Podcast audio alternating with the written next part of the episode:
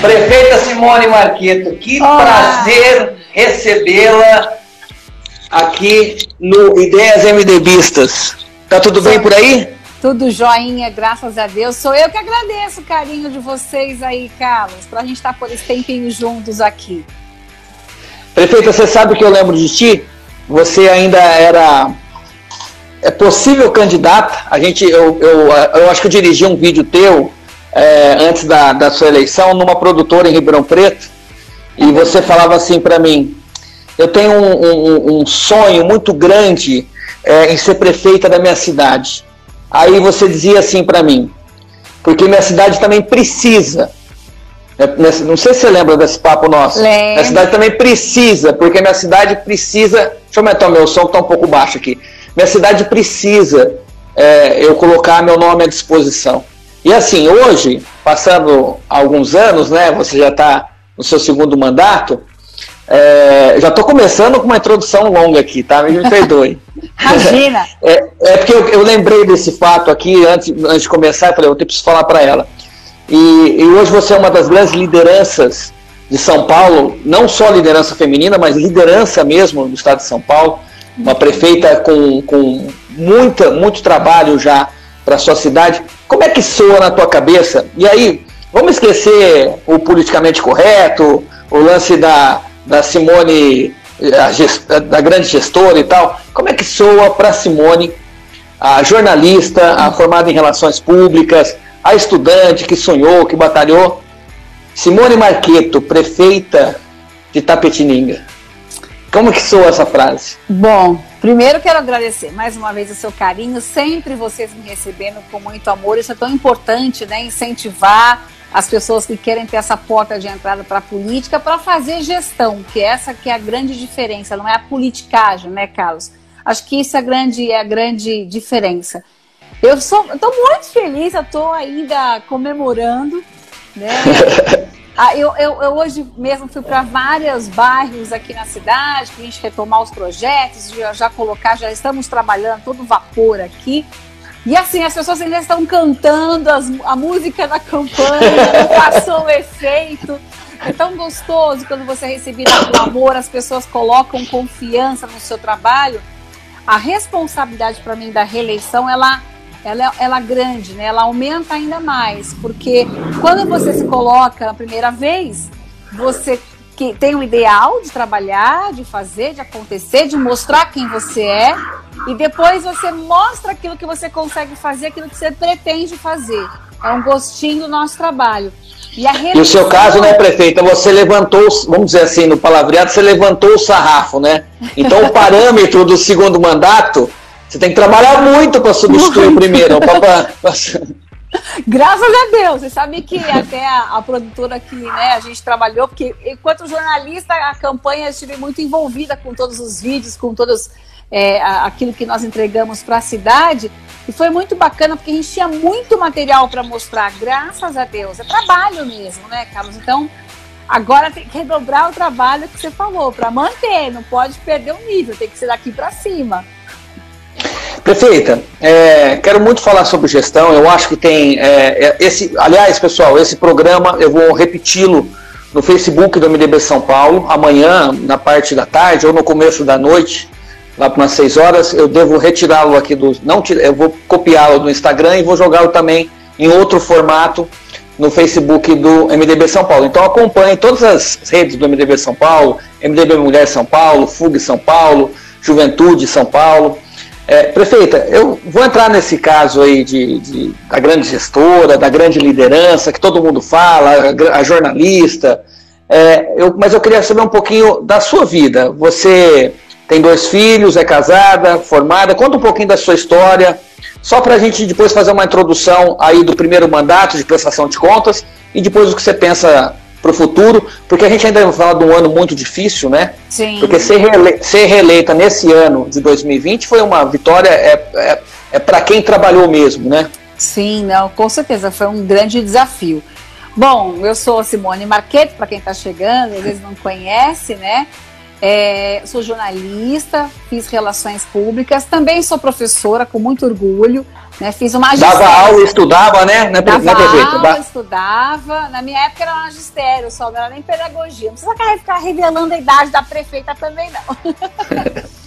e aí, enquanto eu fazia a faculdade de Relações Públicas, eu trabalhava e depois eu fui fazer jornalismo, as duas faculdades juntas. De manhã uma, à tarde trabalhava e à noite fazia outra. Eu sempre gostei de uma vida muito movimentada, eu gostei sempre de várias coisas ao mesmo tempo. É, é meu estilo, eu gosto disso, eu gosto de desafio, eu gosto, tudo que é difícil eu gosto, né? E, e sou mãe, tenho uma, uma menina, a Manuele, de 9 anos, e o Riad, de 23 anos são as bênçãos da minha vida. O maridão deve estar acompanhando a live aí também, é o Wellington. Um corintiano está sofrendo agora, São Paulo é 15. Carlos? Mas enfim, né? Tô provocando os Não, prefeito, aqui, ó, ó. Olha lá, prefeita, tatuado, ó, Palmeiras. Ah, palmeirense. Tô provocando os, os, Mas o presidente Baleia Rossi tá na live também, eu vi ele aqui. E o presidente Baleia Rossi é corintiano. Por sinal, quero mandar um beijo enorme pro nosso presidente, que é fera. Hoje conversei com ele. E só para Itapetininga saber quem está acompanhando. Hoje Baleia Rossi já é, trabalhando com a gente, falando de emendas, está prevendo aí mais um milhão de reais investimentos para infraestrutura no município de Itapetininga. Então, essa parceria é fundamental para o nosso trabalho. A gente já volta a falar do Baleia, que eu sou suspeita. E, e aí, então, assim, sou casada com dois filhos, é, acordo muito cedo, vou trabalhar, não tenho hora para voltar. Tenho uma família que me apoia demais. Eu tenho uma irmã também, sou, somos só em duas mulheres. E a minha família, minha mãe, Carlos, ela fez, vai fazer 83 anos. E ela queria ser vereadora, queria ser candidata a vereadora. Eu falei, mas você nem pode ser candidata. Ela já queria. E se envolveu com a política. Nós não, nós não temos história na política. No jornalismo, eu contava muita história eu mostrava muitas histórias. E eu era revoltada com a política, porque tinha muita coisa que eu via que eu falava assim: não é possível que não dá para mexer, não é possível que não dá para fazer, não é possível que não dá para melhorar. E Tapetininga, enquanto jornalista, eu acompanhava muito o Palácio dos Bandeirantes, os ministérios, Brasília, e eu via que faltavam lideranças participando dos programas, dos convênios, principalmente em Brasília. Então isso me senti incomodada. A cidade de Tapetininga é uma cidade que eu amo demais, dei a cara para bater por ela. Eu nasci em São Paulo. Eu não sou tapetiningana nascida, mas sou tapetiningana de coração. Sou filha dessa terra, batalho por Itapetininga, dei a cara para bater. Então, assim, eu estudava, trabalhava e eu via que as lideranças iam fazendo a cidade acontecer, é, a região acontecer, a nossa cidade não. Então aquilo me deixava incomodada enquanto jornalista. E aí, eu brigando muito pela cidade, cobrava demais. A minha área de cobertura eram 57 municípios, mas eu cobrava Itapetininga, os meus pais já moravam aqui, eu morava aqui. E aí um dia é, um, o ex-governador Geraldo Alckmin falou, viu, por que, que você não vai ser prefeita de Itapetininga? Você cobra demais. Mas aquilo passou, falei, ah, não. Mas aí um dia, conversando, conheci Baleia Rossi, MDB, e aí, Caruso, os deputados me abraçaram. Já colou no 15, já deu aquela. Já colei no 15 e sou 15. Com muito orgulho. Ah, que bom, prefeito. Olha, você sabe que é, eu sou um pouco testemunha de tudo isso, porque na, na breve conversa que nós tivemos, você meio que contou isso para mim. É, como é que você queria ser prefeita, porque você já pensava nisso, aí você falava, pô, mas pessoal não consegue fazer, eu acho que dá para fazer e etc, etc. Prefeita, é, você tem um. É, é, assim, o Brasil teve uma dicotomia é, entre ou ser gestor ou cuidar de pessoas, né? É, e, e, o MDB ele fica no centro disso tudo, né? Então, aliás, tem um slogan muito muito perfeito que o presidente Baleia alçou, que é o ponto de equilíbrio. Sim. E, e, e, você é uma grande gestora, você tem projetos de gestão, você vê que a pessoa tem ali começo, meio e fim, estudou, tem números, tem tabelas, é, tem previsões, pensa a cidade 5, 10, 15, 20 anos para frente, mas você também é uma prefeita que eu sinto que cuida das pessoas. Assim. Você tem um, um olhar social muito grande. Como que você se vê no espectro político hoje? Olha, Carlos, assim, o que você comentou é realmente aquilo que o Baleia tem colocado, é o equilíbrio, né? A gente tem que realmente, quando você faz um, um programa, um projeto, de colocar ele em pauta, é, eu aprendi muito com o nosso presidente, que ele sempre falava assim, quando eu chegava em Brasília para fazer um pedido, eu pedia tudo. Ele falou, prefeita, vai por prioridades. Qual é a sua prioridade? Então, trabalha com prioridades. E nessa prioridade é o bem-estar das pessoas, são as pessoas. Né? A gente percebe muito que as pessoas são carentes de entender a política, de participar dela. Então, quando ela é ouvida, eu faço a somatória. Eu ouço as pessoas bastante. Tem vários programas na minha gestão que eu coloquei em prática porque eu ouvi a população. Então, eu tenho a, a, a, assim, esse, esse entendimento de que ouvir as pessoas porque no seu dia a dia, elas trazem aquilo que elas anseiam e que às vezes você quer caminhar por um lado, eles estão te mostrando um outro caminho, então é mais fácil de conseguir. E quando você envolve a população com a sua gestão, eles se sentem parte dela e colaboram. Então, por exemplo, eu vou dar dois exemplos para você. É, eu ouvi um grupo de mulheres que vieram me procurar por conta de que faziam tratamento de câncer em Barretos, porque lá é um, um, hospital de excelência, nós não temos tratamento de câncer na cidade, a gente encaminha Aliás, fora. o presidente Baleia é o padrinho daquele hospital. Exatamente, Baleia manda recursos diretos, é o padrinho do hospital de Barretos. Eu estive até com o, com o esqueci o nome dele agora, o responsável pelo hospital, no gabinete do Baleia, ah, estávamos juntos, pra, Prata, né? É, Prata. Então, estivemos juntos, falamos do atendimento de Tapetininga lá, e essas mulheres falaram, olha, prefeito, a gente faz tratamento, só que a gente sai muito cedo de casa, às vezes volta à tarde, com ônibus, é longo. Existem algumas casas que a gente poderia ficar, só que o custo é muito grande, tem que pagar, ou ficar em hotel, as famílias gastavam muito. Que que Prefeita, Henrique Prata. Henrique, Henrique Prata, o nome Prata, dele. Que faz um trabalho maravilhoso junto com o Baleia, já homenageou o Baleia por diversas vezes. Então, o que, que acontece? É, eu estive lá, fui conhecer de perto como é que funcionava. Depois disso, é, eu coloquei uma casa de, de, de apoio para quem faz tratamento ao câncer em Barretos. Então, bem próximo do hospital.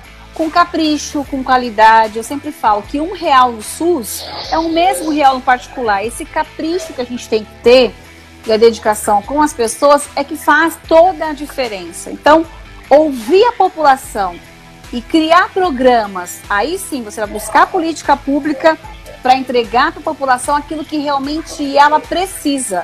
E você faz um balanço, se é uma maioria. Eu gosto muito de atender associações de bairros, de entidades, porque você tem uma somatória de ideias e trabalha com bem comum. E tem dado certo. Graças a Deus tem dado certo. Prefeita, é, aliás, eu ouvi um, um prefeito de já experiente aqui recentemente. Aliás, mandar um, um abraço para o nosso prefeito eleito de Agudos, Fernando estava aqui, mandou um, ah, um salve na live. Um abraço. Aliás, não dá pra, não, é, tá muita gente na live. Bacana entrando aqui. não deu para falar para todo mundo aqui. Ele está dando prioridade para ouvir a prefeita, mas ó, se sintam abraçados. Obrigado aí pela presença de todo mundo. Prefeita, o, esse prefeito dizia mais ou menos muito o que você falou. Ele dizia é, ninguém ouviu mais gente do que eu em 2020. Porque eu acho que a maior qualidade de um prefeito é ouvir as pessoas. É isso, né, prefeito? Sim, é ouvir, é ter o diálogo, a transparência, é você explicar como é que funciona a gestão pública. Eu aprendi muito, né? Eu não tinha um conhecimento total da máquina. Então você aprende, por exemplo, você, você faz com que a população acompanhe o processo de licitação, como é que funciona, a medição de uma obra, quando ela para, quando ela não para, como é que recomeça, quem precisa liberar, que passa para a Câmara Municipal. Aí o projeto que está para a Câmara Municipal, você explica por que, que tem que ir para lá, por que, que não. Então, você prestando contas o tempo todo, tendo diálogo com as pessoas pelas redes sociais, ou entrevistas nos meios de comunicação oficial, ou seja no gabinete conversando com as pessoas, tudo isso faz uma grande diferença. Prefeita, ó, vou aproveitar aqui o Marcondes diz o seguinte: quais os seus planos para a saúde de Tapetininga? Mas para não perder, porque eu sei que você fez muito pela saúde, vamos fazer assim, ó. Você faz uma prestação de contas e aí você fala, já emenda aquilo que você pensa para a cidade. para o seu mandato e o que você quer deixar como legado na saúde, né? Tá, a saúde pública nós tínhamos vários programas para colocar. A modernização da saúde é importantíssima, porque você está falando de economia, economicidade, o melhor atendimento. E você tem, por exemplo, a gente colocou o prontuário eletrônico, que parece uma coisa muito simples, mas nós tínhamos muito gasto. A pessoa que vai buscar o atendimento médico, quando ela tem lá a ficha dela, o prontuário dela inteirinho já, dentro de um computador, o médico vê qual foi o último exame que ela fez, o que, que ela está tomando de medicamento, qual é o sintoma que ela teve. Isso dá agilidade e dá segurança para o paciente e para o médico. Então, isso nós fizemos investimento em toda essa parte de informatização, de tecnologia na saúde. Trabalhamos com os postos de saúde reformados, humanizados. A gente quer continuar com isso, sempre é necessário, continuar cada vez mais. O agendamento também eletrônico, porque a pessoa tinha que pegar fila, horas em, em filas para poder uma consulta e hoje ela também está modernizando. Levar isso para a zona rural que nós temos aqui. Nós somos a, a segunda cidade, terceira cidade em maior extensão territorial, só que nós temos uma ocupação, pessoas a gente leva médico, educação, então é, a, a, cidade é muito é, distante de um bairro do outro, ela é muito grande. Então, fazer com que isso chegue não só na área central, mas para os bairros, distritos, zona rural. Nós colocamos o Centro de Saúde da Mulher, que é um trabalho novo que nós temos aqui também. Nós estamos modernizando toda a saúde no hospital, melhorando o atendimento, que nós temos um hospital municipal que atende a região. E a grande proposta de trabalho agora é ter um hospital municipal junto à faculdade USCS, né, que é, que é a Universidade de São Caetano do Sul, que está já vindo para Itapetininga para ter um curso de medicina na área da saúde e também ter esse atendimento diferenciado. Eu tenho um programa que eu gosto muito, que é meu xodó, que é a saúde na escola. Hoje a gente fala muito no nosso país da saúde curativa, que é aquela que a pessoa está com problema, vai no hospital, vai no médico, vai no hospital, vai no posto de saúde para curar. A gente quer trabalhar com a prevenção. Então eu tenho um pediatra, o pessoal, é, a, a, a equipe multidisciplinar avalia a questão da saúde ocular das crianças, obesidade, carteira de vacinação. E a criança que tem algum diagnóstico encontrado, ela já é encaminhada imediatamente ao posto de saúde e já inicia um atendimento. Então a gente leva os médicos nas escolas. Toda Você começou quando esse projeto, prefeita? Comecei em 2018. E funciona e tem números, muito bem. Já tem números grandes, grandes, né? grandes, grandes. A gente, nós tivemos quatro casos de crianças que tiveram um diagnóstico é, feito de glaucoma elas teriam problemas de glaucoma na vida adulta e já estavam com sinais de glaucoma. E já foram encaminhadas e já estão em tratamento. Depois o Fundo Social, em parceria com a saúde, já entrega o óculos, a gente já faz todo o tratamento dessa criança e acompanhamento dela. Então, o médico na escola, a gente leva unidades móveis odontológicas, uma conquista com o deputado Baleia Rossi, né, que a gente leva, então, a criança tem toda a saúde bucal, a avaliação dela dentro da escola. E agora a proposta é ter um, um, um ambulatório, né, um atendimento pediátrico escolar. Então toda criança vai ser um posto de saúde para a rede municipal, só para as crianças. Eu tenho uma paixão. Mas ele vai, ele, ele, ele vai até o local ou vai ser um local fixo? Não, hoje, nós, hoje a equipe multidisciplinar vai até a escola. A criança que identificou algum problema para se tratar, ela vai ter um posto de saúde especializado ah, para tá. ela. Hoje ela é encaminhada para o posto de saúde mais próximo da casa dela. E aí, ah, não, a gente vai ter um centro de referência ali só para saúde escolar, para as crianças de primeiro ou quinto ano. Você vê que eu não estava errado então, né? Que você é uma gestora, mas que você gosta de cuidar de pessoas. A criançada tem uma paixão por eles. Enfim, aí nós temos vários programas que a gente coloca da saúde nesse sentido de você também cuidar é, dos bons hábitos, da boa alimentação, para incentivar a, a, questão da prevenção, que é muito importante esse trabalho com a prevenção é, na cidade, em qualquer lugar que seja. Então, aí a gente faz uma, uma gestão multidisciplinar. Né? Então, a gente está falando, por exemplo, da educação, da saúde, a gente tem uma questão que a gente foi uma conquista junto ao presidente Baleia Rossi, que é a Estação Primeira Infância. Quando eu faço uma avaliação das crianças, o relatório que eu tenho do saúde na escola é que eu tenho muita obesidade. E isso traz depois, acarreta grandes problemas. Então, a gente tem a estação primeira infância nas praças de Tapetininga, algumas praças e bairros, eu quero levar isso para todos os bairros. A gente tem uma mini cidade montada. É o trânsito sinalizado, é, aí a gente tem uma pista de caminhada, tem semáforos, para as crianças usarem ali para andar de bicicleta, é, de patinete, enfim. Você educa a criança no trânsito, ao mesmo tempo incentiva ela com uma prática de atividade física e por isso nós colocamos na cidade, começamos a introduzir ciclovias ciclofaixas. Então, é um trabalho continuado em todas as secretarias que são envolvidas. Você tem a prevenção à saúde, porque eu tive um diagnóstico de obesidade. Eu incentivo a criança, mas andar com segurança, a respeitar as regras de trânsito. Por quê? Porque nos leitos do hospital, a grande maioria, quando fica lotado, são de pacientes de trauma, que é porque teve algum tipo de acidente. Então a gente tem muitos leitos com traumas e poderia fazer mais cirurgias eletivas. Então uma coisa está sempre ligada à outra, Carlos. Então a gestão você tem que olhar a, a cidade como um todo. Não é só a saúde, não é só a educação. É, é todos os, todas as secretarias envolvidas de uma forma multidisciplinar. Acho que isso faz a diferença para o município. Você sabe que o Bruno, que é o nosso coordenador de núcleos em Brasília, que é o atual presidente da juventude, que é uma tem graça. uma é uma graça de pessoa. É o mesmo para o Bruno. O Bruno usa uma, uma palavra muito, muito importante que eu eh, para os núcleos, e eu falo para ele, Bruno, mas isso tem a ver com, com política, né? E a gente tem um problema de comunicação, nós somos comunicadores, você, prefeito, nunca deixou de ser comunicadora, que é a transversalidade ele fala sobre a transversalidade dos núcleos, que quando você tem um núcleo afro, você tem duas mulheres, aí no núcleo jovem você também tem mulheres, aí nas mulheres é, é, importante você também ter a composição dos outros núcleos, e é mais ou menos isso, a política ela tem uma transversalidade, né? ela conversa, porque quando você investe em educação, você melhora a questão cultural, quando você investe na cultura, quando você investe no saneamento, você melhora a saúde, e eu acho que é mais ou menos isso que você está falando, né? É uma, uma situação muito simples. Por exemplo, nós temos um programa aqui que é muito simples, que é o Adote uma Praça. O Adote uma Praça ele mostrou todo um comportamento diferenciado do município. O Adote uma Praça, o que, que é? É um projeto de lei que nós colocamos à Câmara, foi aprovado.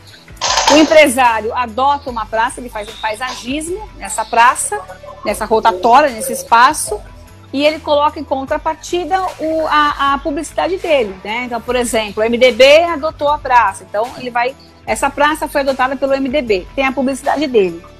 Isso deixou a cidade muito bonita. Então a pessoa que passa por ali, ela já não tem mais aquele comportamento de não estar tá nem aí com a cidade, sujar ela. Então o que, que a gente está falando? Olha como é simples. Começa com um papelzinho de, de lixo que você segura. Ah, eu não vou jogar aqui, tá bonito, né? Vou cuidar da minha cidade, que minha cidade está bonita. Começa a cuidar da saúde dela, começa a cuidar da, da limpeza. A limpeza, estou falando de saúde pública. Quando você tem um lugar que acumula, você tem dengue, você tem é, período de chuva, você tem doenças, e assim vai indo. Quando você fala de saúde pública, ah, evitei a dengue, eu tenho cuidado, eu tenho uma praça bonita, as pessoas vão usar, Aí aquela, aquele pessoal, aquele perfil de pessoas que frequentavam a praça à noite para beber, para usar droga, já não vai mais. É saúde pública, é segurança pública. Eu estou falando de saúde, estou falando de segurança, de harmonia, de cuidado. E essa corrente do bem só cresce. Então, um protege o outro e também protege a cidade como um todo. De um, de um simples autoestima, é resgatar a autoestima. É mostrar para as pessoas que a gestão pública não é só Falar, ah, é obrigação do poder público. É a nossa obrigação, sim.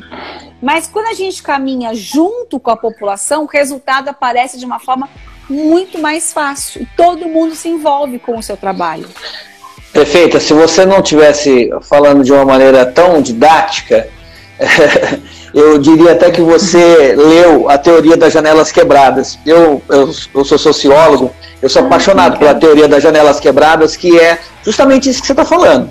Você está falando de um, modelo bem prático, né, bem é, didático para quem está nos vendo, mas eu não vou me alongar muito, mas para quem puder é, ler um pouco sobre o assunto, é, venderam no Brasil antigamente que o tolerância zero era a polícia dando cacete em todo mundo na rua e estando em todas as esquinas. E o tolerância zero não é nada disso. O tolerância zero em Nova York, começou em Nova York, eles viram que o maior índice de, de insegurança, os índices é, de violência na cidade de Nova York era no metrô. e principalmente numa estação perto do Brooklyn.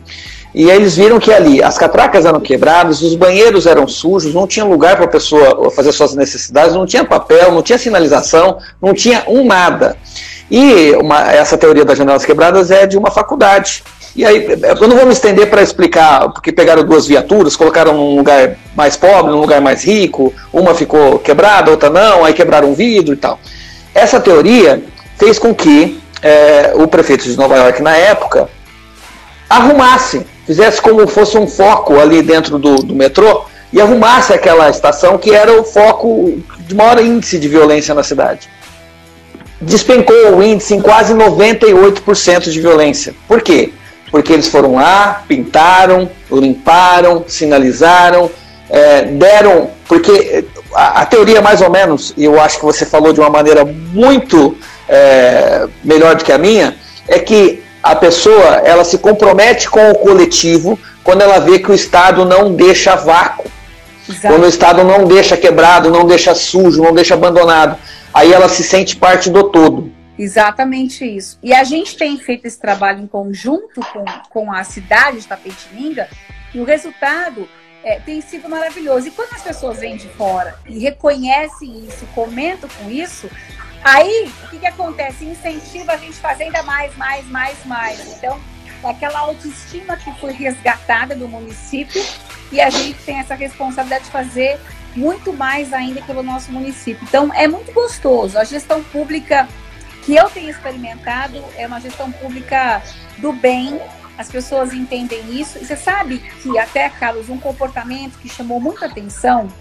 No começo do meu mandato, as pessoas, quando reclamavam, elas reclamavam assim: ah, manda limpar aquele rua, meu bairro, olha a vontade, você tá chegando, você não vem aqui. Era assim. E eu nunca me importei com esse comportamento, por quê? Porque eu, como jornalista, estava crítica da política, eu entendia que a pessoa que estava do outro lado estava tão desacreditada em política, tão cansada de ver entre gente saindo e não faz nada, ou que promete e não cumpre, que desde o meu primeiro dia de governo eu disse: eu não estou prometendo, eu estou me comprometendo com propostas, que não depende só de mim, depende de várias situações. Então eu ia mostrando tudo que estava acontecendo, como estava acontecendo. Então eu tinha o dever de, de educar. Acho que para você discutir alguma coisa, você tem que ter conhecimento. Então, vamos falar, vamos discutir, vamos acompanhar. Isso foi muito bom, porque eu tenho muitos jovens envolvidos na política. Eu tenho um programa aqui chamado Parada Jovem. Parada Jovem 1, 2 e 3, que eu quero levar para vários bairros. O que, que eles falaram? Prefeita, a gente quer ser atendido por você. Eu falei, manda entrar. Aí eles falaram o seguinte para mim: a gente quer um espaço para a gente poder utilizar e que a gente tenha. É, a gente quer ser útil. Eu amei aquilo. Então, a partir de agora, vocês vão me ajudar. O que vocês querem?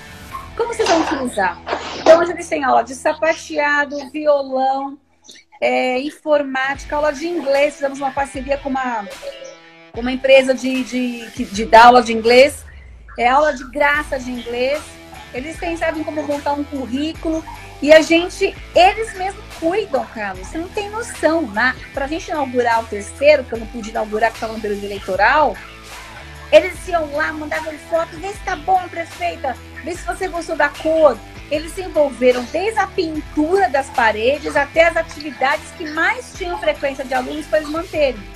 E o que, que eu fiz? Eu coloquei até as nove da noite, porque quando aquele jovem sai da escola, cinco horas, cinco e meia, seis horas, e não tinha o que fazer, ia para a rua.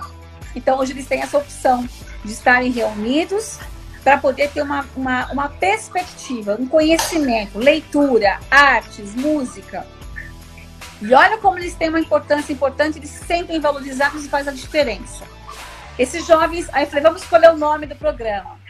Aí estamos discutindo, tá? Ele falou, ah, a parada é essa, a parada é aquela. Eu falei, gente, então a parada jovem, a parada é de vocês, vocês que fizeram. Então, eles inauguram o espaço, não sou nem eu, quem inaugura são eles. Eles cuidam, eles mantêm. O espaço está sempre um brinco. Eles querem mais. Eles envolvem jovens de todos os cantos da cidade com parada jovem. Agora, nesse período de pandemia que a gente está vivenciando alguns dias aí, mais crítico em relação aos jovens, o que eu fiz? eu liguei para a secretária de promoção social, falei, Soraya, pede para os jovens se organizarem e me ajudem na linguagem deles a fazer um marketing para os jovens entenderem que eles precisam estar mais cautelosos agora com a doença. Por quê? Está pegando mais jovem. E eles, vão, eles são mais fáceis para poder ter uma recuperação, mas levam para os idosos.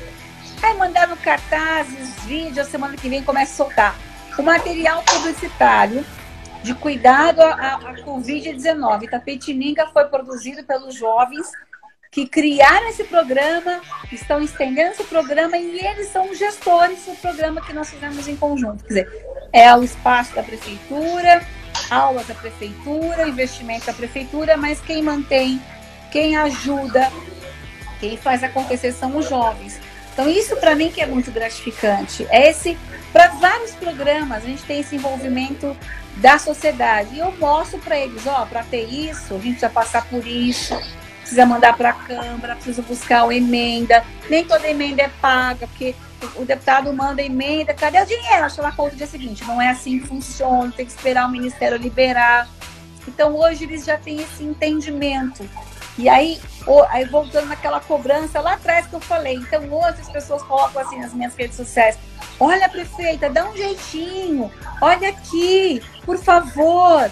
Entendeu? Então, por favor, muito obrigado. Passou um hábito conosco, porque a política queimada que nós tínhamos é, no Brasil todo, a gente tem que reverter isso e mostrar que a gente quer fazer gestão pública. Sou política, sou 15, mas quero fazer gestão pública com a nossa cidade, com a comunidade que a gente vive. Então isso faz a diferença. Até o respeito a gente consegue é, ganhar mais, entendeu? Isso faz e é tão prazeroso. Quando você vai para a rua, quando você é cobrada, mas de um jeito tão carinhoso que você se envolve. Eu vou contar um negócio para vocês. Hoje eu fui no bairro, a gente está com um cronograma de trabalho já pedindo para 2021 em seguida fazer estender o programa 100% asfalto. Mas o jeito que eu sou atendida tão carinhosa pelas pessoas, que eu falo, ai meu Deus, que começar por aqui, não, por lá também. Você se compromete em fazer mais, porque você quer devolver aquele amor. É mais fácil para todo mundo, né? Prefeita, é... não, você, você é a nossa estrela de hoje. Você é todo, o pessoal, ninguém, ninguém quer ouvir o Biasoli, o pessoal quer ouvir a prefeita Simone. Prefeita, é, você sabe que eu vou fazer um, um outra parte aqui muito rápido, tá? É, você, você pensa muito parecido comigo, assim, você tem uns ideais. É, eu acho que esse povo lindo do 15 tem isso. O, o David Letterman, que fez acho que 30 ou 40 anos de entrevista na TV americana, ele se aposentou e ele fez um, um, um especial de entrevistas é, na Netflix. E ele entrevistou o ex-presidente Obama, né, o presidente Obama. E o presidente Obama ele falava sobre. Eu tava, eu tava, você estava falando, veio o que o Obama falou naquela entrevista, que ele dizia: a política, mais do que você ter feitos, é, ter coisas entregues, é, é, é, a arte de você conseguir envolver as pessoas, que você mude o comportamento do seu coletivo. Olha, eu estou ouvindo você falar, o pessoal, olha, a rua está imunda, não sei o que, agora você está falando prefeita, faça isso, e você envolvendo jovens. Eu acho que é, eu, eu, eu, eu me vi nessa entrevista, eu vi o Obama falando isso no momento. Olha que bacana, hein? Amém. é, é eu acho que é uma somatória, sabe? É, é, é um pouco assim, de ser mulher, que não dá para descartar, porque mãe, né, zeladora, apaziguadora, e, e, a gente quer resultado, eu quero, quero resultado, eu quero fazer a coisa acontecer. Então, é uma honra mostrar que a política do bem existe. Quatro anos de governo, quatro anos de gestão sem nenhum processo. Nossa, isso é um recorde. Ô prefeita, eu queria fazer um, um, uma parte, eu estou me atropelando, porque a, gente, a live sempre é muito curta, porque quando a gente pega uma liderança como a prefeita Simone, viu gente, a live tinha que durar três horas, tá? É. uma, hora, uma hora só é pouco. Prefeita, eu queria falar de dois momentos das mulheres agora. Porque assim, eu, eu sei que você tem muito para falar de gestão, mas eu, eu, não posso deixar de falar sobre o exemplo da, da, que você dá. Você, a prefeita Cristina de, de, de Bitinga, a prefeita Cláudia de Estivagebe e as nossas demais prefeitas, que são mulheres é, com muito sucesso nas suas gestões, e que deixam um exemplo para a sociedade que ainda é muito machista. E eu queria falar de duas coisas. Uma que é, aconteceu no Brasil agora recentemente, que foi o caso é, de uma atriz, comediante, que, que, que, denunciou o seu agressor, né, que era um diretor da Globo, um, um, fato de assédio. Isso não é com ela, mas serve de exemplo para tantas mulheres aí que acontecem na vida. Mas eu queria fazer aqui um, uma parte que eu queria fazer uma homenagem a Esther Sabino, que é uma médica, uma mulher negra, que foi a primeira pessoa que sequenciou o novo coronavírus. E ela sequenciou em 48 horas, e muito dessa vacina que estará aí para nós no dia 25 de janeiro depende dessa mulher, dessa maravilhosa, dessa cientista é, da USP, que é uma mulher negra, é, que deve ter batalhado muito para chegar na posição que ela está, que deveria ser uma coisa muito natural. E eu vi também a Cléo Furquinha, nossa sempre vereadora, que fez a Casa Rosa em Jaú. Ela estava aqui com. é, e, e, aí eu queria que você fizesse o seguinte. Primeiro, vamos falar sobre ah, o papel da mulher e como você se vê. Você que é uma grande liderança, não só feminina, você é uma grande liderança entre os prefeitos, os prefeitos do interior prefeitos e prefeitas do interior. E como é que você vê o seu papel passando assim? Porque assim, a menina de 10 anos, 12 anos que vê a Simone Marqueto, ela fala: hum, eu quero ser prefeita, eu quero ter uma posição. Eu, às vezes ela não quer ser prefeita, mas ela quer ser empresária, ela quer ter um, ocupar um cargo maior, que é o papel que lhe cabe, o papel que ela, onde ela quiser. Eu queria que você falasse sobre isso e você falasse sobre ainda esse enfrentamento da mulher nesses casos de assédio. O, país é um, o Brasil é um país ainda com muita violência doméstica. E, e deixar uma pergunta para você aqui: se você vai fazer, além dessa casa que você é, tem aí de saúde da mulher, aí, se você vai fazer alguma coisa de acolhimento para as mulheres com é, vítimas de violência. Tá. Vamos lá. Existe é, o preconceito, existe, existe o machismo, existe.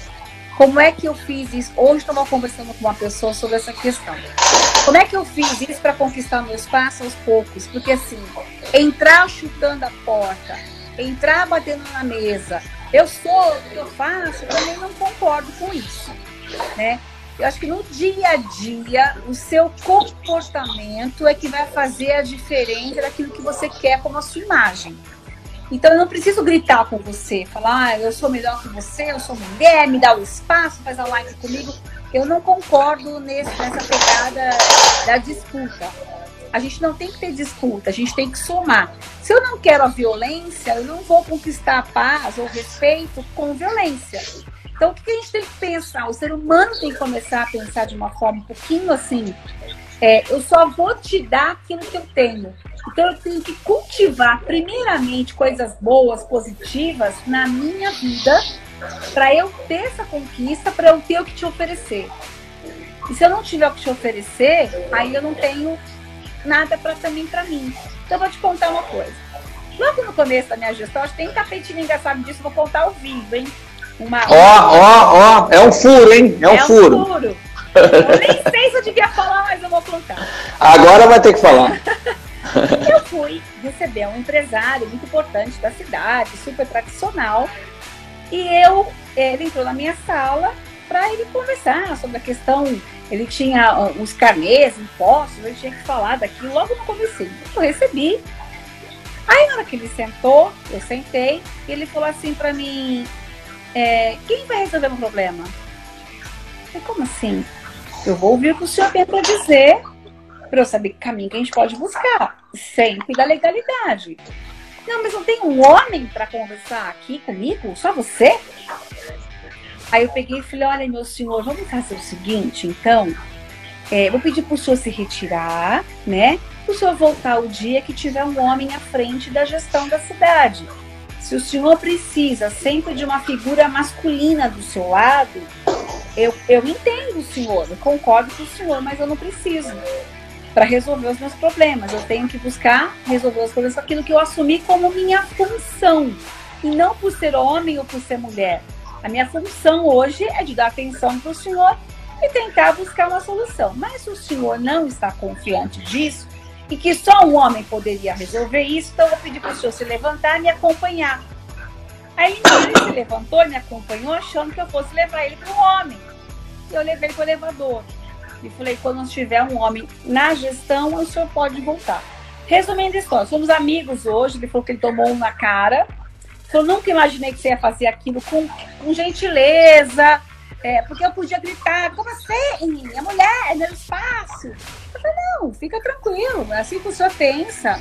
Então não tem problema, o senhor pode voltar. E hoje ele, conta isso até para alguns amigos mais íntimos e falar, puxa, levei uma da prefeita, mas ela foi gentil e me fez refletir. Eu não ajudei ele naquele momento, mas depois passou ele e ah, prefeita, vamos conversar? Então, você vai entender, vou te mostrar como que é o nosso trabalho, você pode me dar essa oportunidade? Aí conversamos e, foi resolvido. Aquilo que dava, outras coisas não davam, enfim. É essa pegada que eu acho que a gente tem que ser. Acho que também não é no grito, sabe? Não é aquela coisa na disputa. É na somatória. Só que isso é, é o dia a dia. Mas como chegar até lá para destacar? Eu não tenho família envolvida na política, eu não tenho pai com sobrenomes, eu não tenho. E sempre foi. O que eu explico para os meus filhos são assim: a educação é o respeito. É o bom dia, boa tarde, boa noite, o dá licença. Quando eu fui falar com o Baleia, como é que ele confiou em mim? Eu cheguei e falei, Baleia, eu quero uma oportunidade. É assim, assim, assado. Então, não é chegar, porque eu sou mulher, eu tenho que ter meu espaço, tenho que ter minha cota, você tem que me dar chance. Não, não acredito que seja assim. Olha, eu gostaria dessa oportunidade, que eu posso fazer isso, isso, isso, somar porque tem um conhecimento maravilhoso, tem uma história. Então eu não quero disputar o espaço, mas eu quero somar e mostrar que nós não tem muita diferença. Um dentista, um político, um empresário, seja homem, seja mulher. O que vai fazer a diferença é o comportamento, é o caráter, não é a cor, não é o sexo, é o seu caráter, é a maneira como que você trata as pessoas. Você tem homens e mulheres, os dois sem caráter. Então, o que vai fazer a diferença? Qual é um cliente que você gosta de atender? Qual é um morador que você gosta de atender? Qual é um político que você gosta de atender? Aquele que tem um diálogo, aquele que conversa com você e que você vai somar. E não aquele que vai chegar, sabe com quem está falando? Eu detesto esse tipo de coisa. Então, é, uma, é um comportamento. E tem uma coisa que eu gostaria de passar para as pessoas que alguns podem não acreditar hoje, mas amanhã o que vai fazer mesmo a diferença é ter uma unidade, saber que a gente precisa de Deus em nossas vidas. Eu sou uma mulher de muita fé. Aonde eu não alcanço, Deus alcança. Então eu, eu, eu me coloco assim, somos todos seres humanos iguais. A minha filha fala assim, mamãe, eu quero ser médica, será que eu consigo? Eu falo, filha, se, se algumas pessoas conseguiram, você também pode conseguir. O que vai fazer a diferença é a sua dedicação, é você estudar é você ter, se dedicar e você ter Deus para te abençoar, para que você possa ter um bom relacionamento, para que você possa acordar de manhã com saúde, estudar, enfim. É fé, é foco e é, é ser humano, né? É ser gentil. Acho que a gente ganha muitas portas, a gente abre muitas portas sendo, sendo gentil, sendo amoroso e sem disputar homens e mulheres. Eu não sou daquelas bandeiras de que, ah, tem que ser assim assado olha que bacana a vacina, né? É uma baita de uma mulher, mas eu tenho certeza que ela foi aos pouquinhos, mostrando quem ela é, não na gritaria. Vai mostrando, vai trabalhando. É, ainda mais uma cientista, né? Ela deve ter mostrado o talento dela mesmo. É, é muito técnico, né? É muito técnico. Então, e para ela chegar e mostrar o trabalho dela, tem que ter um diálogo. Se ela chega na arrogância, eu tenho certeza que ela não ia conseguir. Isso não é homem ou mulher, isso é qualquer pessoa. Então a gente tem que ter Bom, é equilíbrio. A palavra equilíbrio, eu acho que ela define muita coisa. Em relação às mulheres vítimas de violência, que, né, infelizmente, a gente sabe que é uma realidade muito triste. Nós, ah, até foi com a própria Cleo, a vereadora que nós fomos para Jaú. Ela teve um conhecimento muito grande, mostrou para nós que a que estar copiando o programa da Cleo. Então, a gente tem um centro de, de referência, atendimento às mulheres vítimas de violência Pra o quê? Não adianta eu proteger aquela mulher por uma, duas semanas. Ela vai ter que ter liberdade na vida dela. Então, o que, que é o empoderamento feminino que todo mundo fala? Nada mais é do que ela poder se sustentar. que ela pode dizer se ela concorda ou não concorda, que ela não tem que ter aquela submissão financeira em primeiro lugar. Então é você levar ela para uh, entender os seus direitos, os seus deveres, onde estão cursos gratuitos, onde ela pode ter uma renda, como ela pode é, trabalhar naquela comunidade dela, com os filhos, para deixar de ser agredida, para denunciar, quando ela, é quando ela denuncia, que tem lá o botão do pânico, como que funciona. Então, essa orientação, essa essa, essa rede de apoio, encaminhamento e acompanhamento é que faz a diferença. Então, a Cleo, é um programa dela que funciona, a gente está copiando exatamente o que a Cleo fez em Jaú. Ótimo, ótimo. Prefeita, muito importante, você não falou do seu simbolismo, viu? Você falou muito de chegar pouquinho e tal, mas tem o simbolismo, né? Da menina que vê a prefeita Simone Marqueta, uma mulher talentosa, uma mulher, uma mulher que é mãe, que é esposa, que é jornalista, que é tal, e ocupa o cargo mais importante da cidade de Tapetininga. Prefeita, vamos falar de projetos futuros, assim. Como é que você vê a sua cidade daqui 10, 15 anos? Tá certo que você, não, você tem um mandato de mais quatro anos, não tem outra reeleição. Mas como é que você enxerga a sua cidade a partir do, do que você quer deixar para ela? Daqui quatro anos. Eu sei que tem muito chão, muita briga, muito, muita luta, briga não, né? Muita luta aí pela frente pela sua cidade, que eu sei que você vai suar muita camisa, mas o que, que você pensa assim, olha, olha, daqui 10, 15 anos eu quero que as pessoas lembrem, olha, a prefeita fez isso, se ela não tivesse feito isso naquela época, hoje está assim e tal. Olha, tem um pleito né, que a gente está trabalhando, que nós conseguimos e a gente quer agora fazer acontecer, que a faculdade de medicina, eu acho que para uma cidade muda muito. Muda o atendimento na saúde, na base, nos postos de saúde, porque você tem uma mão de obra a mais, você tem um acompanhamento, você tem estudo, você tem ciência, você tem casos acompanhados, você tem referência. Então, a faculdade de medicina é um grande ganho para Itapetininga. Ela vai crescer no atendimento, ela vai melhorar a qualidade de vida das pessoas que buscam saúde é, nós temos a economia aquecida da cidade, apesar que nós já, estamos com a economia aquecida no nosso município. Fechamos o CAGED em alta, com saldo positivo. É, nós estamos trabalhando muito para sempre deixar essa economia aquecida. Então, é, isso eu tenho certeza que vai mudar a cidade, ela vai crescer muito, ser ocupada cada vez mais empresários vindo para cá, o que eu quero deixar o legado que as pessoas que estão nos acompanhando, empresários aí, que forem acompanhar depois, que, que podem investir na cidade de Tapetininga, uma cidade acolhedora, uma cidade que está preparada para esse crescimento, para essa, essa liderança para a região toda, buscarem os serviços aqui em nosso município, na geração de emprego com qualidade, com segurança pública, com organização. É um crescimento organizado. E se a cidade, se os moradores abraçam a cidade, com certeza ela vai ter essa manutenção. Porque não adianta esse boom, estourou, cresceu e depois. É manter. É manter, é, a gente ter essa consciência de que fazer a nossa parte diariamente com os investimentos. E para essa nova, esse novo desafio, eu tenho uma cidade, eu até brinquei, uma cidade fit, saudável, exemplo. Eu quero que a Pixinga seja exemplo Brasil. Uma cidade que as pessoas vivem bem, que tem saúde, que se cuidam, que os postos de saúde estão bem atendidos, que todos os equipamentos públicos é, são como se fossem particulares. Se você vier para cá, te leve alguns pontos, por exemplo, o Centro de Saúde da Mulher, novos postos de saúde, com senha eletrônica, com capricho, plaquinhas bonitinhas nos postos.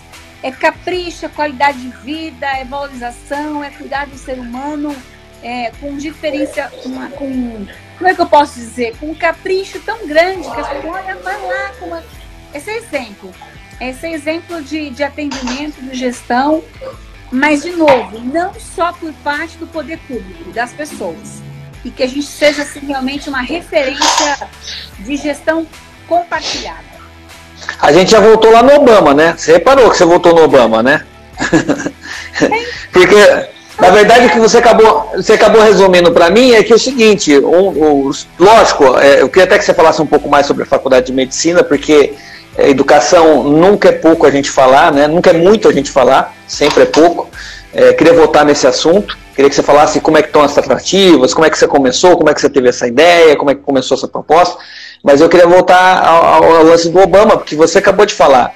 Eu acho que o maior legado que você vai deixar para a sua cidade é lógico você vai deixar uma centena de aparelhos públicos reformados ou novos, de programas e, e, e etc. E eu, eu fico é, muito animado quando eu ouço falar de programas, como você falou, ah, meus, meus meninos estudam, é, fazem inglês, fazem, tem aulas de cultura, né? É, mas eu acho que o maior legado é o seguinte: quem te substituir, a cidade não aceita retroceder. Porque você, prefeita, você está mudando o comportamento do seu coletivo.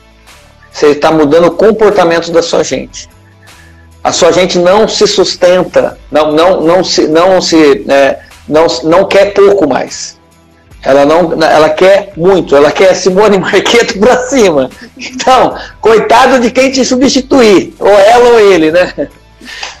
Mas, prefeito, me fala. É, pode falar, perdão. Não, mas, assim, até estou vendo alguns comentários aqui, o Flávio Krug, são moradores da Petininga, e tem aqui também o pessoal da, da, do Cambuí, comentando aqui, né? Um, um motoqueiro que respeite mais, um, um, um, pessoal que não joga o lixo no lixo. Acho que é isso mesmo. As pessoas começam a entender que hoje mesmo eu estava conversando com os moradores, eles estavam falando assim. É, ah, tá que eu preciso de lombada aqui nessa rua. Então, tudo bem, a lombada é viável, mas que tal a gente começar a trabalhar em conjunto? Se você tem uma moto, um carro, ser um motorista mais consciente, para que a gente não precise de lombada. Não é a lombada que vai resolver a nossa vida, é, é o carro, é o motorista, é o motoqueiro, né, o motociclista. Então, vamos tentar mudar esse comportamento. É esse legado mesmo que eu quero. É, é isso. É mudar o comportamento que as pessoas saibam que a gente tem que, que, que, que engajar. Tá colocando aqui, acho que é Jéssica. É um engajamento mesmo de estarmos trabalhando juntos. Ah, o Cássio. O Cássio falando aqui, ó. Cidadania. Eu adoro esse morador. Esse morador, ele me cobra mas ele tem atitude e ele está sempre é, é, antenado com o que acontece e acho que isso faz a diferença para a cidade. Eu tenho certeza que a longo prazo nós vamos mostrar isso para o Brasil, quem sabe. É, isso é muito importante. Prefeita, o MDB teve mais de 10 milhões de votos, agora na última eleição. Muitos foram seus. Ah, nós elegemos entre prefeitas e prefeitos 802 MDBistas é, no Brasil todo.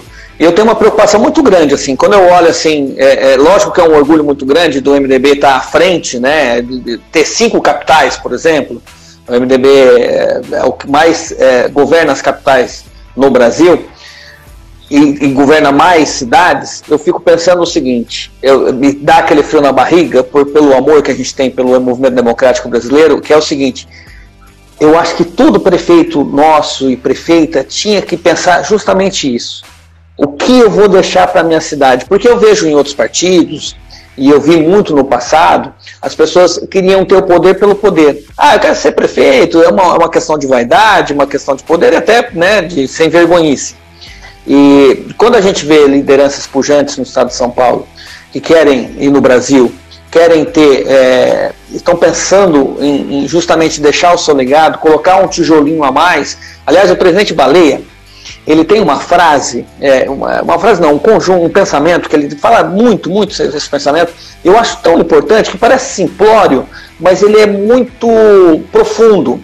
Ele diz o seguinte, quando ele, é, é ele vai numa cidade entregar uma obra, ele deve até ter falado isso daí na sua cidade quando ele vai entregar uma obra, quando ele vai fazer alguma coisa, ele é muito envolvido na prestação de contas. Você pode ver, a rede social dele é presta conta, ele gosta de prestar conta. Eu acho que, eu falei para ele, eu acho que abre, na hora que você vai de, manhã, de madrugada abrir a geladeira, duas horas da manhã, ele abre a geladeira, acho que ele começa a prestar conta. Ele fala, olha, eu fiz isso, eu fiz aquilo. É, da, é o jeito dele, né? O presidente Balé tem isso. E ele fala assim, olha, a, a cidade aqui teve votação para é, 150 deputados. Deputados que teve, tiveram 10 votos, outros 100 votos, outros 50 votos, outros mil votos, outros 3 mil votos, outros 10 mil votos.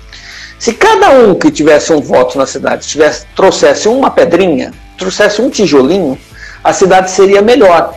E na verdade, nesse pensamento que ah, parece que é simplório, o, o presidente Baleia está discutindo representatividade.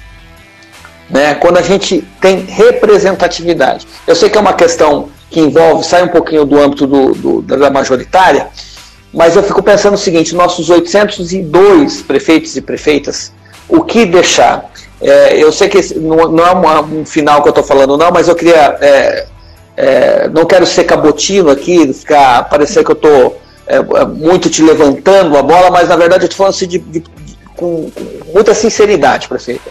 Eu tenho muito orgulho de fazer parte do movimento democrático brasileiro e ter figuras como você.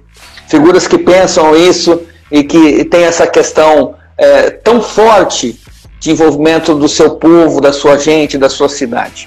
Vamos falar um pouquinho, tá terminando a live, a gente tem mais um pouquinho aí, cinco minutinhos.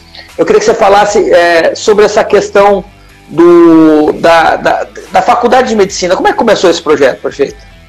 Olha, esse projeto é bem curioso. Lembra que eu falei para você da fé? Que é só Deus. Até eu tenho agora a minha gestão, todas as publicações eu coloquei, só é Deus. Por quê? Eu procurei, o Baleia cansou de mim. Eu fui no Ministério da Educação milhões de vezes que eu queria uma faculdade de medicina em Tapetininga. Aí o ministro falou, prefeita, não vai abrir edital mais. Foi até com o nosso presidente, ex-presidente Michel Temer, é, cancelou a, a, as universidades de medicina é, no Brasil. Só que eu fui tantas vezes, tantas vezes. Cancelou aberturas novas. Novas, só o que tinha, é, não podia mais. Aberturas. Em 2017 já não podia, de julho de 2017 para frente já não podia mais o edital. Que já estava o edital Nordeste, que foi contemplado que não tinha, que era escassa a mão de obra, depois já não tinha mais. Aí o que, que acontece? Eu fui tantas vezes, tantas vezes no Ministério, cada rodada de prefeitos que estava, eu estava lá. No mesmo dia, se eu tivesse três, quatro reuniões, eu estava lá. Aí voltava depois, eu estava lá. Aí um dia, um rapaz me chamou de canso um assessor do ministro da, da, da Educação e falou assim, prefeita, vem cá um pouquinho, eu vou conversar, uma, vou te contar uma coisa. Falei, diga. Aí ele falou, olha, você não vai conseguir pelo MEC, o MEC está tá impossibilitado, que já foi, foi, que não vai, não vai acontecer mais. Mas existe uma única possibilidade, é difícil, mas você pode tentar, que é por meio do Conselho Estadual de Educação por meio de, de, de faculdades municipais. Aí eu fui entender, fui estudar, fui conhecer o que era, enfim. E a São Caetano do Sul é uma faculdade municipal. E ela tem essa característica, e ela não tinha ainda feito a, o pedido de campus fora de sede. Então foi quando a gente trabalhou três anos, eu tinha reunião toda quarta-feira no Conselho Estadual, acompanhando todo o conselho, colocando projeto, viabilizando, estudo, planejando, e a gente conseguiu então do terceiro para o quarto ano a liberação no Conselho Estadual de Medicina. A gente não, não depende do MEC, por ser é uma lei muito antiga, tem acho que quatro em todo o, o o estado de São Paulo, acho que o Brasil só o estado de São Paulo, nem, nem para buscar conhecer se tem fora do, do estado de São Paulo. Então, assim, é uma coisa muito parada, que ninguém mais conhecia, que ninguém tinha conhecimento, que antes o município podia bancar a faculdade, a lei mudou, enfim. Foi por meio do Conselho Estadual de Educação que a gente conseguiu o campus fora de sede e ele vai habilitando agora os cursos para ele trazer para a cidade de Tapetininho. Então, é um trabalho muito técnico, é uma demanda assim. A chance era 1%, mas igual a minha eleição, tinha 2% de, de, pessoas com intenção de votos, é trabalho, é foco, é fé, é muita fé. Nossa, parabéns, prefeito, parabéns mais uma vez. Ó, deixa um, um recado aí é, para os nossos MDBistas, para o seu povo de Tapitininga, para nossa gente daí da sua cidade. Queria mandar um abraço também para o nosso deputado Jorge Caruso, que me mandou um WhatsApp aqui. Ele está acompanhando. Ele está acompanhando por um, pelo perfil da menina dele aqui, mandou um WhatsApp que eu estou com o computador aqui aberto. Grande beijo, Caruso, beijo, nosso sempre deputado. Show, me acolheu muito bem. Prefeita, deixa um recado aí pro pessoal. Ah, eu quero agradecer primeiro a todo o MDB, vocês são show comigo, acolhedores demais, deputados, em nome do Caruso, do nosso presidente Baleia, estender toda a minha alegria de estar com vocês, esse apoio tão importante. Nós só conseguimos fazer muita coisa para Itapetinga com esse apoio do presidente, ele abre as portas do ministério, estou lá dentro, então essa, essa credibilidade que o nosso, nosso partido tem hoje é extremamente fundamental para o sucesso de qualquer prefeito. Né? Quero agradecer todos que estão participando aqui ao vivo. Eu queria responder os meus moradores de aeroporto. Tem várias perguntas aqui. Eu vou fazer uma live só no começo do ano que eu posso. Estou no ano eleitoral ainda, então tem que respeitar a legislação, mas no começo do ano vamos lá responder para vocês tudo que precisa. Ah, o Bola, o prefeito Bola aqui também. Em seu nome, prefeito, estender o carinho que eu tenho por todos os colegas prefeitos eleitos, os reeleitos, aqueles que não foram eleitos, mas que continuam ainda envolvidos com a política pública, as pessoas que são de Tapetininga, o vereador Dudu também presente aqui, MDBista. Fizemos cinco vereadores aqui. é, Ê, mulher de fé! e assim, é agradecer realmente o carinho, a recepção, essa, esse convívio que nós temos muito sadio. E podem ter a certeza que eu renovo aqui é, todos os meus assim, votos de confiança, sem promessinha, mas com a proposta de ter muito trabalho, entusiasmo para fazer o melhor. Eu faço para Itapetininga sem demagogia, o que eu queria que a minha família tivesse, as conquistas dos meus filhos, do meu marido, dos meus pais. Eu quero ser um orgulho para minha família em primeiro lugar, é, e para minha cidade. Eu quero que as pessoas realmente tão gostoso ir para a rua. Eu fui no centro da cidade, fazer compras, ou andar, ou ver loja, e ser recebida com carinho, com respeito, com amor. Então, isso tudo faz uma grande diferença. Então, eu tenho muito respeito com Itapetininga. E a gente é, tem as limitações do ser humano, mas mesmo assim as pessoas entendem e participam da nossa gestão. Então, vamos continuar trabalhando juntos, sempre com o diálogo, sempre com a verdade e eu sempre falo assim: quando tem ordem, tem progresso. A nossa bandeira traz isso. Então, que a gente possa viver realmente a ordem, o progresso. E como ordem e progresso? A ordem, um gestor que seja inspirador, um gestor que tenha transparência, um gestor que as pessoas possam confiar. E por que confiar na prefeita? Porque a prefeita coloca tudo em primeiro lugar nas mãos de Deus. Então eu tenho, um, um, eu sou um cristão, uma cristã e preciso mostrar que a gente tem que não só falar do evangelho, mas viver ele. Então são duas somatórias. Quando eu tenho respeito pelo ser humano, eu faço o melhor por ele. E para eu ter respeito pelo ser humano, eu tenho que ter Deus. Então é somar. É Deus com amor, com respeito, com trabalho. A gente consegue tudo mais.